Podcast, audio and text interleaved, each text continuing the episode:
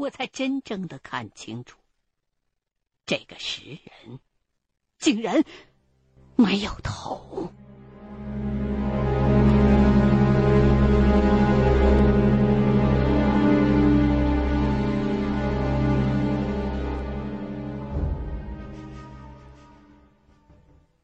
日头已经坠到了山后，天越来越黑。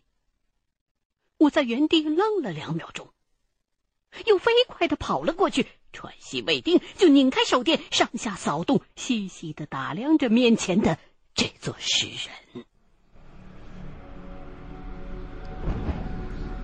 这个石人比我在山下见过的那些高了许多。而且形状规则，是经过了精心修整。相对平滑的石面上，是一些古朴、粗犷的花纹。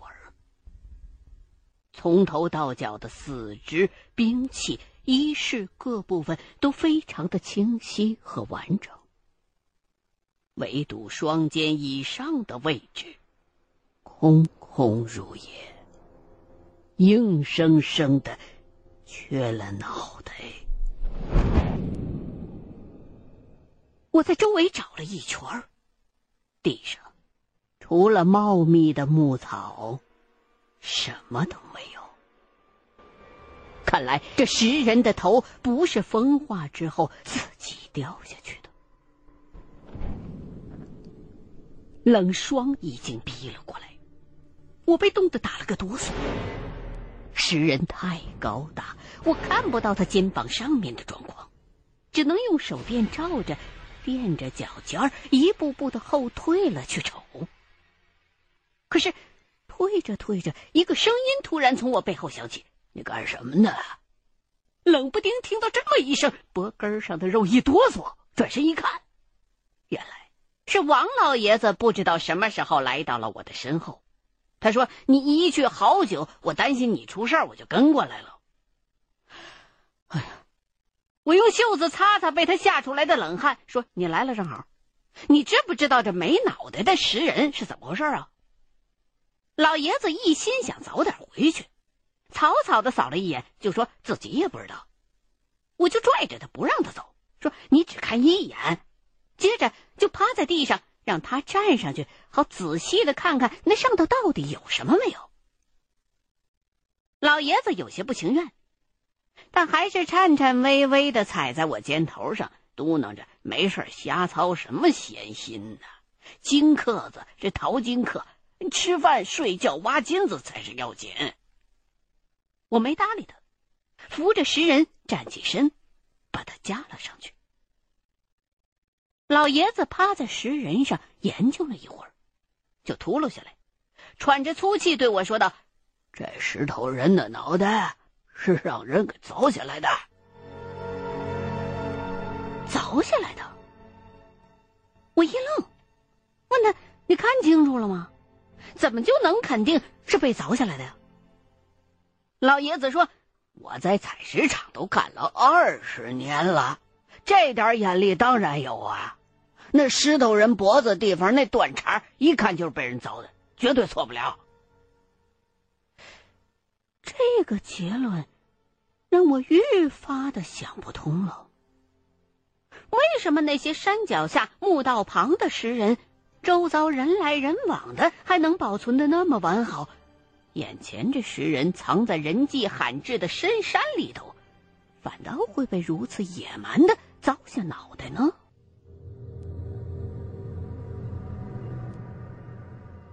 王老爷子一个劲儿的催我走，我答应了一声，下意识的迈步，可是脑子里却全都是问号。是谁，在什么时间凿下了这些石头人的脑袋呢？这脑袋又被带到哪儿去了？那些拿石头人的人头的人，是想用它来做什么呀？现在唯一比较肯定的就是，这里的石人肯定有着什么特别的地方。否则的话，当年那些人也不会只敲走石像的脑袋，而不是敲别的东西。湖边天黑雾大，王老爷子看我心不在焉的，就叫我拿着手电认真照路，否则的话看不清方向，一脚踩到水里头去就恶心了。我的心突然一动，那些石人虽然没有了脑袋，可是从身上的图案，仍旧能够分辨出正面和背面。我就很自然的联想到了石人的朝向问题，急忙转身折了回去。这时候，太阳早已落山，天空云遮雾罩的，也看不见星星。在山里头转了这么多天，早就没有了方向感。好在我一直带着大哥给我的六二式四用指北针，就从怀里摸出来，打开，转动方位，玻璃框归零之后，对照石人的正面一看，眼睛顿时就睁大了。这个石人竟然是脸朝着南方的，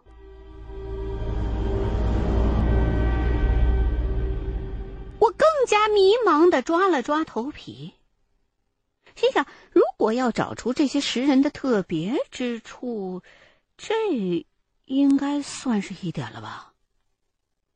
可是接下来就又有了新的疑问：山底下那些石头人都是脸朝东的。是因为游牧民族崇拜太阳，以东为大。可是眼前这石人脸朝南，是什么意思啊？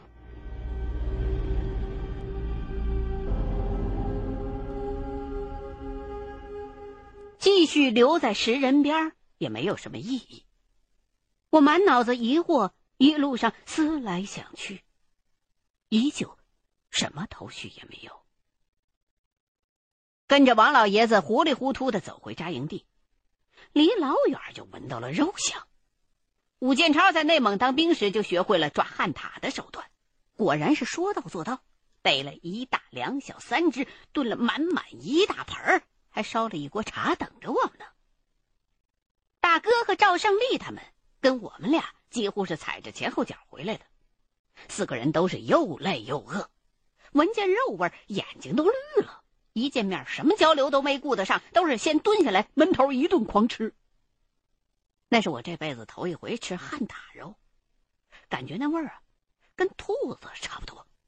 可是因为旱獭脂肪厚，武建超呢又炖的时间长，汤水耗干了，只剩下油，肉吃着像被炸过一样，很有嚼头，特别的香。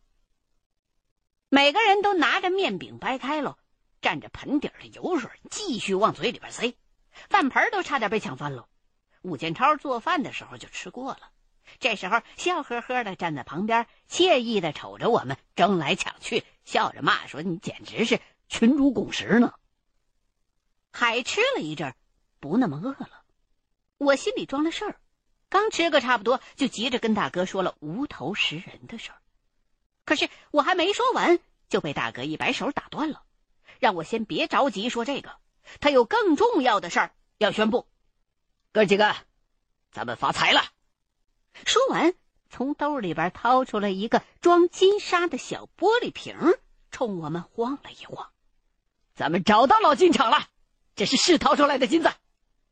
我们三个抓过瓶子，传看了一圈，只见里边是大大小小的金粒子。整整一层盖满了瓶底儿，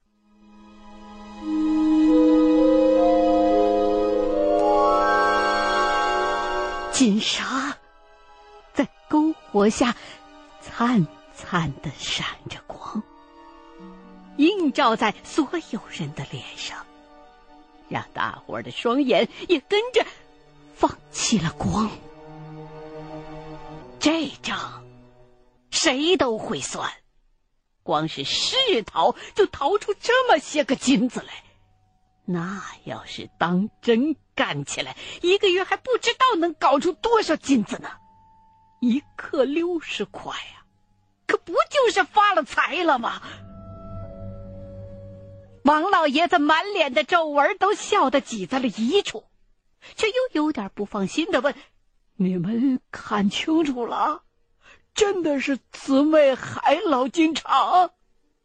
赵胜利赶紧把嘴里的饼子咽下去，拍着胸脯口喷墨花，眉飞色舞的说：“那还能有假？往前十几里就能看见几十年前留下的老房子。”还有锈的不成样子的旧机器，山坡上全是鸡窝一样子的金洞子，以前绝对是个矿场，没错。他一边说，大哥就一边点头。找到老金厂，的确是实打实的好消息。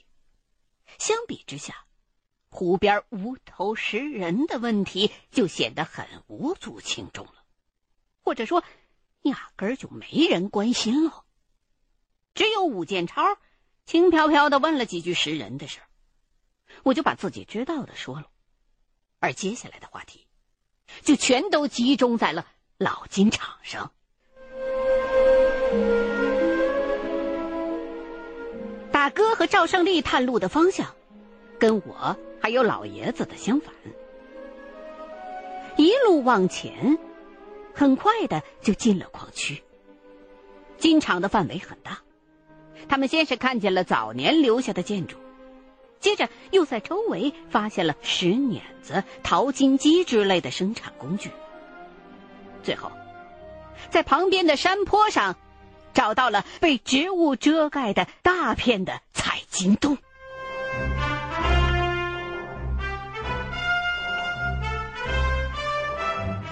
粗粗一看，就有大概十座金洞，半边山都快被挖空了。不过金子远没有被取尽，湖边堆着有不少当年刚挖出来还没来得及淘洗的矿沙。随便拔一根上头长出来的小草，那草根上都带着金屑子，直接用肉眼就能看得见。大哥他们试着淘了十几盘沙土。立马就是收获不小。大哥叼着烟，把瓶子里的金子小心的倒在手里头，用指头扒拉着给我们看，说：“这些金沙颗粒的分选度不好，应该不是冲击或者是风击，而正像是他先前猜的那样，很有可能是盐金矿床或者矿化带经过物理风化和化学风化之后，又被冰川搬运到这儿的。”他在附近的山上又发现了不少黑色的假玄武玻璃，那是一种地层快速摩擦熔融形成的自然玻璃，地质上把它作为断裂带的标志，一般形成于陨石撞击坑或者地震断层上。尔泰山是重要的地震区，姊妹海金厂又是在一九三一年富蕴大地震之后露头的，所以可以由此推测得出。就是地震断层引发地表开裂，才使得本来深埋在山中的黄金矿囊重见天日的。至于我们身旁的这座大湖，则很可能就是地震的时候山体滑坡崩落，阻塞了峡谷，河水回流上漫而形成的堰塞湖。说起来，也就是几十年的历史。大哥现在还带着点勘探员的职业病，不自觉的就给人上起地质课来了。可是说了一会儿，发现除了我还在认真听之外，武建超他们都懒得去想这种不打粮食的事儿。那三个人凑在一块儿，低声的嘀咕，自个儿开小会呢。说的什么我没太听清，只隐约听到赵胜利好像说了句什么，意思是那地方有点奇怪，似乎有些不寻常的东西之类的。大哥是个知趣儿的人，看大伙儿的注意力开始不集中了，就没再继续往下讲。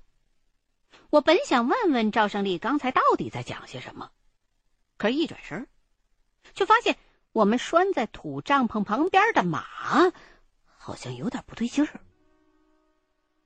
马一直是武建超照看着的，草垫子上没树，他就搬了一块石头。把缰绳在上头系了几圈，压在地上。那老马身上驮的东西早就被卸下了，刚才一直安安静静的在吃草。可是这会儿不知道怎么的，突然变得不安分了起来，四肢蹄子乱跑。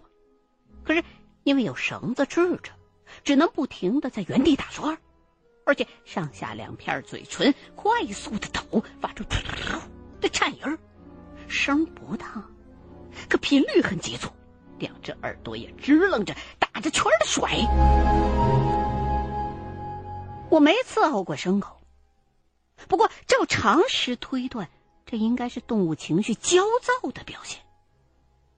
动物的感觉通常比人敏锐，所以我也跟着警觉了起来，心说：难道是马意识到了什么危险？这马怎么回事啊？其他人这时候也注意到了异样，武建超站起身来想走过去。没成想，那马看他靠近，像是又受到了什么惊吓，忽然倒退了几步，仰头一跳，竟然一下子扯开了压缰绳的石头，甩开蹄子，转身跑了。武建超紧撵两步，却没追上。妈了去狗日的！回身抓起手电就要去追，我一把把他给拽住，说：“先别忙，事情不对头。”接着就把刚才的担心讲了一遍。事情太过突兀，其他几个人也站起了身来。被我这么一说，脸色都变了变。几个人警惕的四下里张望，可天儿早就黑了，加上大雾浓重，火光顶多照到两三米开外，就算真的有什么危险靠近，也肯定看不见。几个人不约而同的屏气凝神，用耳朵去听。大哥从篝火里抽出一根烧着的柴火，背起猎枪，冷冷的说：“傻愣着干嘛？要是真有危险，跟着马走才安全。”说完，举着火把，当先一步朝着马跑的方向追了过去。被大哥一语点醒，我们几个赶紧拿东西跟上。本来打算让老爷子留下看家，可是他死也不肯一个人留在原地，非要跟着一块儿走。无奈只能随他了。我们几个一头扎进了浓雾。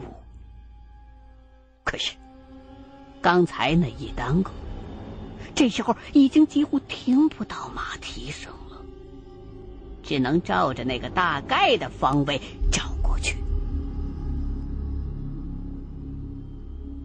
大哥一马当先走在前头，还不时的回头提醒我们说：“别跑得太开，雾这么大，万一摸丢了，一个人找不到回去的路的。”我下意识的回头望了一望，帐篷边的火光，隔着浓雾，已经只剩下一个十分模糊的橘黄色的光点儿。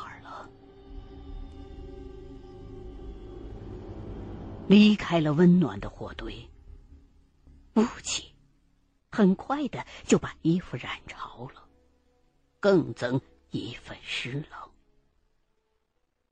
也不知道是因为走得急，还是紧张，我的心跳也跟着加速。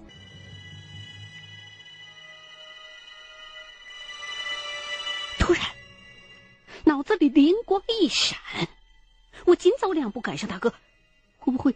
是又要地震啊！要知道，他几分钟前刚刚说过，身边的湖就是地震形成的，而我们也曾经在地震之前见过羊群发疯，再加上刚才马的慌张反常，实在很难不联想到这上面来。大哥扭头看了我一眼，脚下却没停。小镇不用跑，大镇跑不了，别想没用的。先找着马再说。于是，我们拉开距离，十来米一个，互相呼应着，开始往前搜索。因为心急火燎，几乎是一路小跑着往前赶。不一会儿，我脑门上就起了一层薄汗。现在天黑雾大，一片茫茫的草甸子上跑丢一匹马不是那么好找的。感觉都走出来很远了，却连个影子都没见着。武建超先停了下来，把我们叫到一起，说：“这样不行，咱们是直着追来的，万一那马在半道上拐了弯咋办呢？要不大伙散开了，分头找。”他刚一说完，大哥就被否定了。原因很简单，我们拿的柴火棍不算正经的火把，如今烧了一段时间，早就要不行了。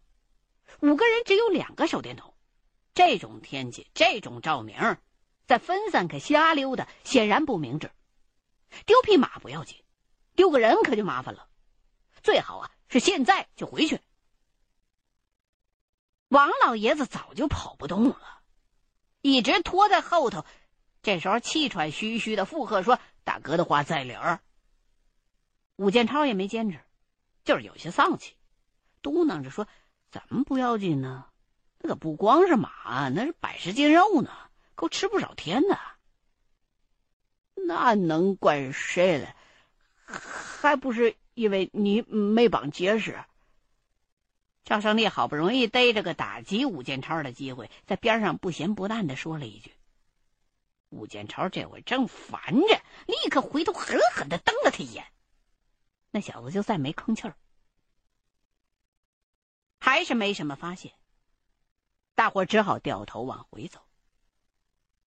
回去就用不着赶那么急，几个人就凑在一块儿，慢慢的东一句西一句的瞎聊，议论马跑掉的原因。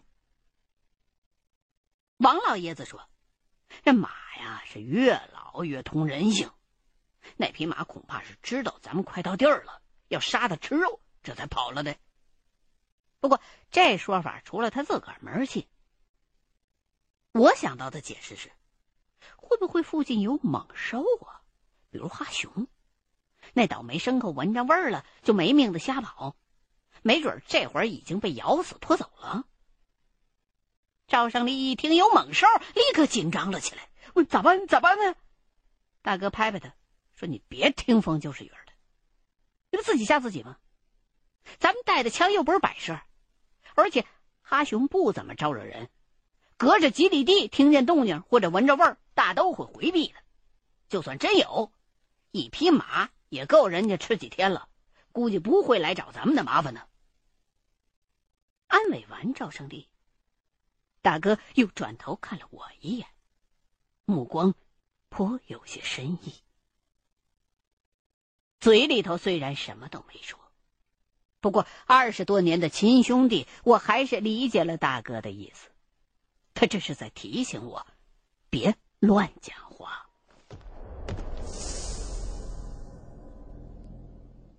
可能是先天性格的原因，再加上读过点书，我遇事儿啊总喜欢瞎琢磨，想到了还老忍不住说出来。这放在平时没什么，可是，在一些特殊的环境下，有时候就会引起不必要的恐慌。当然，这都是我。年纪渐长之后才领悟到的，那时候还不理解，只觉得无趣儿，就闭了嘴，闷头走路。之前因为脑子里有根弦儿绷着，加上一直在讲话，没感觉到累。这会儿松弛下来，走了一会儿，才想起已经整整奔波一天了，两条腿就开始发沉。其他人可能跟我感受差不多，都是拖着沉重的步子，一点点的往回挪。考虑到马没了，明天还得把东西搬到老金厂那边，又是个费劲儿的事儿，更是只想着赶紧回去，好烧壶水泡泡脚，早点钻被窝。可是，走着走着，我隐隐的意识到有一丝不对。虽然当时没带表。但是能很明显的感觉到，这一道回去用的时间似乎有点太长了吧？即便是放慢了速度，都走了这么久了，绝对已经远远超出了先前追出来的距离了。怎么，扎营的地方还没到呢。想到这儿，我就想叫大哥一声，可，一想起他刚才那眼神儿，又有些犹豫，只好沉住气继续走。十几分钟之后，还是没见着帐篷影。武建超好像也发觉了同样的蹊跷。不对吧？我怎么觉得……他话还没说完，走在前头的大哥也停了下来，转过身。咱们好像走差了。大哥这话一出，大伙立马停了下来。最担心的事儿，还是发生了。不过谁也没料到，走丢的不是一个人，而是五个一起。我们面面相觑，又下意识的环顾四周。那根本就没有方向的漆黑的夜色，让所有人的心都不由得揪了起来。大哥的罗盘仪忘在了营地的包里，这时候把我的要了过去，拿手电照着看了看，又瞧瞧腕上的手表，眉头皱了起来。他说。大方向其实没错，搞不好啊，咱们早就路过了扎营的地方，可是因为能见度太差，没看见就直接错过去了。这个推测很有可能，营地的火堆十有八九已经灭了，没法给我们提示，而视野又不清，即便是打着手电，也跟钻进澡堂子一样，根本瞧不见几米开外的东西。所以，就算我们跟帐篷只隔着几步远，但只要你没看着。就很容易忽略过去。无奈之下，大哥重新确定方向，要我们再挑头拐回去。这回我可学了乖了，不再一味的依靠别人，很仔细的观察着周围的情形，生怕错过什么。不过说实话，视线依旧很差，瞧不出个什么所以然来。就这样走，刚没出几步去，我无意当中看了一眼脚下，心里头一动，奶奶的，怎么这地方有点熟啊？还没等我开口叫住大伙走在前头的大哥又停了下来，只见。他的手电筒那昏黄的光圈里，重重的雾霭当中，一个巨大的朦胧的黑影，像是从地底下冒出来一样，突然出现在了离我们不到两米远的地方，挡住了去路。大伙同时定住，一起僵在了原地。赵胜利脚底一滑，一屁股坐倒，慌慌张张爬起来，转身就往后跑。我反手用力一抄，把他给拎了回来。那毫无征兆的出现在眼前的巨大黑影，不是哈熊，而是我早先探路的时候发现的那座无头的石人。